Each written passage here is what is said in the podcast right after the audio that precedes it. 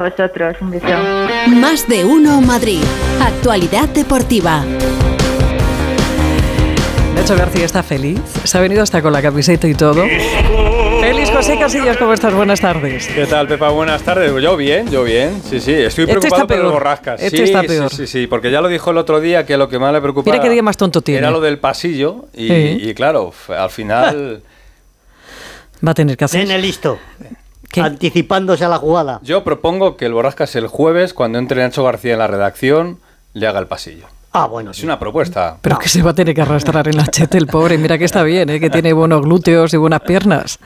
Sí. Pero. Bueno, bueno, si tú lo dices. Si hay que Este, esto es una Vamos a máquina ver. de matar. Vamos a ver. Nacho, míralo, está fuerte como la guarras. Bueno, bueno, vale. Sí, sí, sí. Si tú lo dices, me parece bien.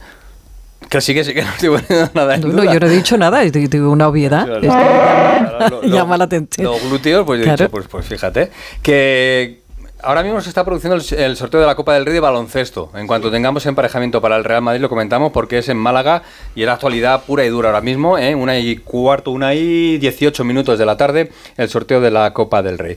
Pero ya sé que te gusta y que disfrutas muchísimo escuchando cómo a Pereiro se le rompe la voz y se le rompe la garganta cantando goles del Real Madrid.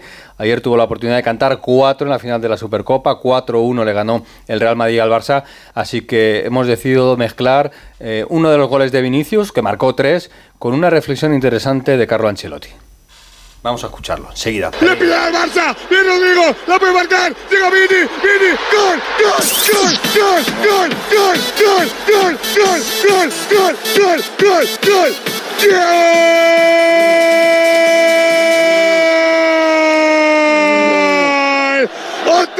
Pillan, otro pase desde atrás, sale la cobra, que te pica. ¡Que pica!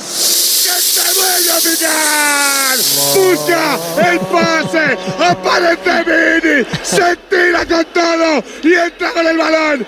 Cuidadito, que tenemos veneno madridista. Después del parón este, tenemos una buena dinámica, ahora llegan otros partidos.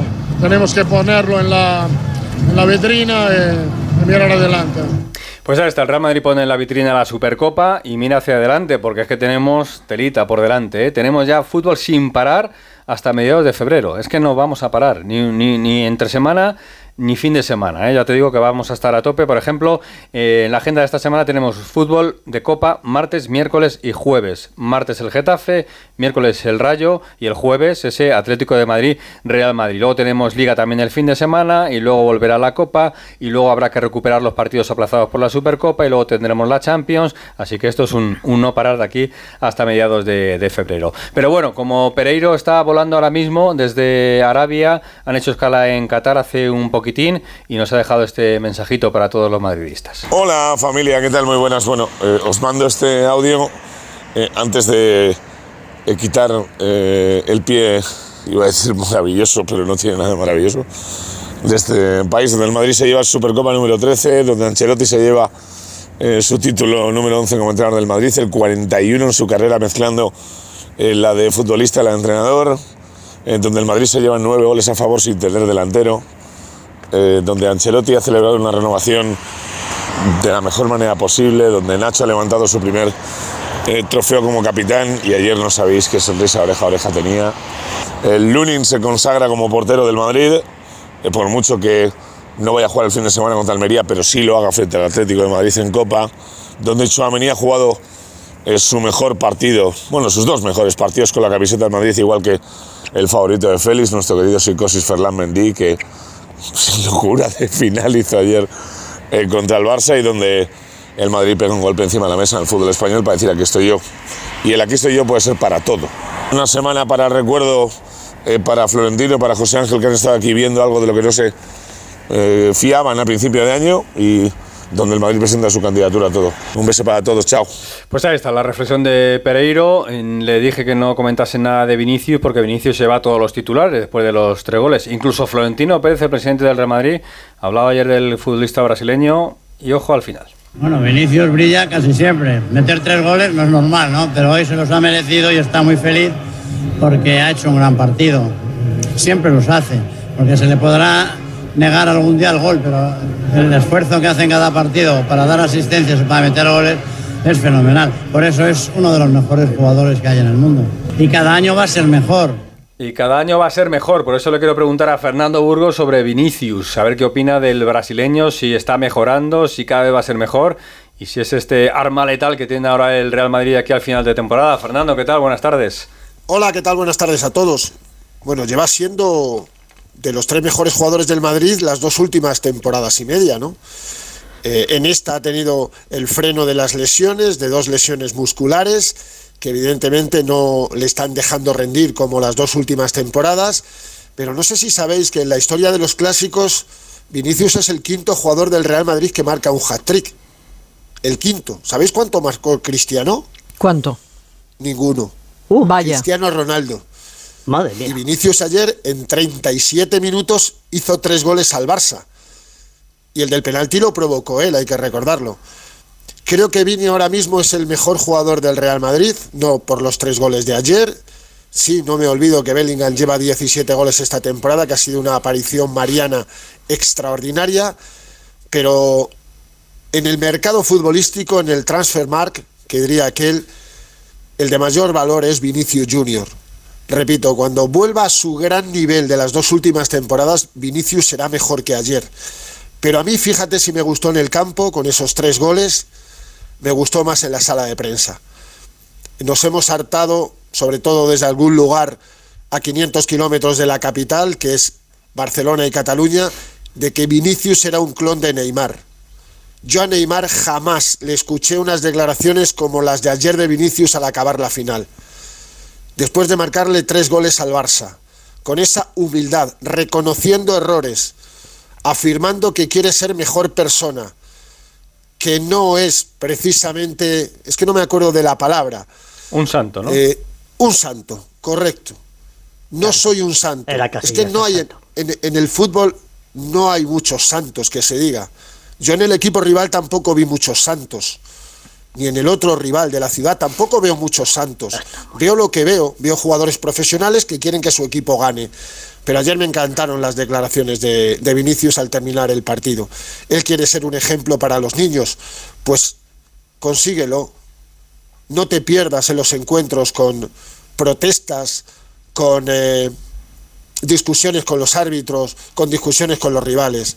Ah, y qué curioso, ¿no? Cuando uno muestra la manita porque le has metido cinco goles al Real Madrid es un tipo gracioso, ¿verdad? Y cuando haces un 4-1 eres un provocador. El distinto rasero que hay. Y termino. Y esto no tiene nada que ver con Vinicius. No vais a hacer el pasillo, borrascas, te lo aseguro, no lo vais a hacer. Pues muy mal hecho, Fernando Burgos. Una Porque más. Cuando se gana en buena lid, hay que saber reconocer los eh, valores del rival.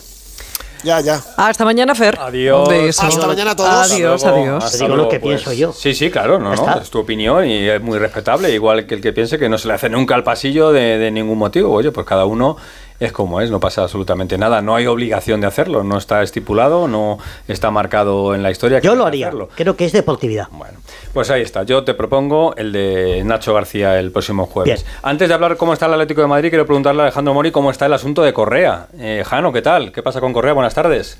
Hola, bueno, pues después del susto primero que se llevó el pasado eh, sábado, ¿no? Cuando fue robado en su casa a punta de pistola, estando con su mujer y sus dos hijas, eh, fue algo muy rápido, muy limpio, no hubo violencia, no hubo que lamentar ningún problema, pero el susto morrocotudo y ahí le sustrajeron dinero y, joyas, pero bueno, está mejor, ha entrenado ayer, ha entrenado hoy con absoluta normalidad, pero el problema es que parece que el Al Ittihad, el equipo de Benzema, que entrena al argentino Gallardo, eh, va en serio a por Correa, eh, ha hecho una oferta al Atlético de Madrid insuficiente de apenas 10 millones de euros. El Atlético de Madrid eh, no valora vender al jugador por menos de 25, pero eso sí, le ofrece a Ángel Correa un eh, contrato de 15 millones por temporada durante tres temporadas.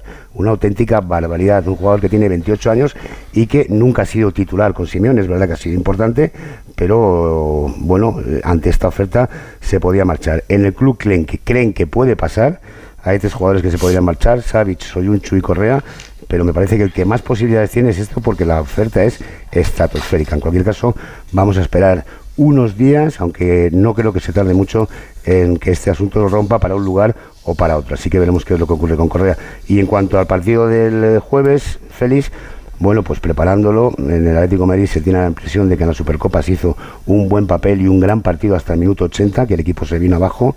Ahí ya hablaremos otro día con tiempo de un debate que se piensa en el propio cuerpo técnico del Atlético Madrid de que frente al Real Madrid la juventud es muy importante. El Madrid tiene jugadores en 11 titular muy jóvenes, incluso los que salen después también son chicos con mucha energía, cosa que no está ocurriendo en el Atlético Madrid con ya más carga de años. Pero insisto, eso lo hablaremos otro día. Y sí es verdad que hoy ha probado Simeone otra vez con Saúl en el medio campo, con Coque y De Paul, con Bissell volviendo a la defensa, esta vez con Savic y Hermoso, y manteniendo a Llorente y a Lino en los carriles. Griezmann y Morata estaría de arriba. Vamos a ver, quedan todavía dos días para el partido y cuáles son los planes de Simeone de cara a este encuentro en el que te digo que el Atlético de Madrid se juega muchísimo, el Madrid también, evidentemente, pero a jugar en el Civitas, pues entienden que es una oportunidad única para eh, no vengarse, pero sí quitarse esa espina ¿no? de la Supercopa y conseguir una clasificación para la siguiente ronda de la Copa de Su Majestad el Rey. Gracias, Jano. Hasta Un luego. abrazo. Un besito, chao. Hablando de Copa, mañana 8 de la tarde en Getafe. Getafe, Sevilla. Alberto Fernández, buenas tardes. Hola, Alberto. No. No, no, no, no, No, pues no. Nos, nos ha perdido Alberto. Hola, pero- Félix. Ahora sí, ahora sí. Hola, Félix, Pepa, Borrascas, muy buenas. Es que estamos en la sala de prensa del Getafe, están aquí probando la megafonía y digo, me voy a, me voy a mutear y ya me, ya me he abierto. Eh, mucha ilusión, mucha ilusión y la afición lo ha demostrado así en las últimas semanas con el equipo. Además, con la ausencia del partido de Liga, lo han volcado todo en el de Copa y el Cheneta, el Tardienta, evidentemente levantaron mucha expectación. Este es el Sevilla, no es la misma categoría de equipo, pero ya lo ha dicho Bordalas, vamos a escucharle porque ha terminado hace unos minutos en rueda de prensa. Ha dicho que esto es una oportunidad. Sin duda es una oportunidad, jugamos eh, en casa, aunque bueno, puedes pensar que eso te puede dar cierta ventaja.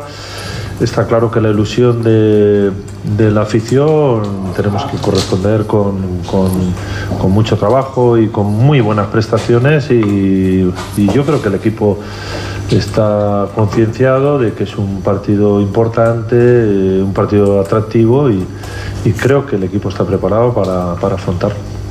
Bueno, se da la circunstancia de que llega el Sevilla, que ganaron en, el Pijón hace unas semanas ahí, destituyeron a Diego Alonso, llegó Quique Sánchez Flores, el ex del Getafe, que vuelve mañana, ya lo ha dicho Bordalas, conoce mucho a la plantilla, la plantilla también le conoce a él, vamos a ver si eso es un hándicap o puede salirle bien al Getafe, y mucha expectación, ya lo he dicho, eh, van a venir unos 1.200, 1.300 aficionados del Sevilla, y mañana se espera un gran ambiente para la Borbona, que es como le llama la afición ya a la Copa del Rey, con la que están volcados. Gracias, Alberto. El Leganés es líder, más líder en segunda Bien. división. El 26 de marzo confirmado en el Bernabéu, España-Brasil. La selección española va a jugar en el Bernabéu. Carlos Sainz es más líder todavía del Rally de Dakar. En baloncesto perdió el Real Madrid frente a Murcia. No tenemos todavía el sorteo de la Copa del Rey, no ha salido. Y tenemos a partir de mañana Supercopa de España de fútbol femenino. El Leganés, Atlético Madrid-Levante mañana y el miércoles Real Madrid-Barça. Mañana más. Hasta mañana, Hasta Félix. mañana.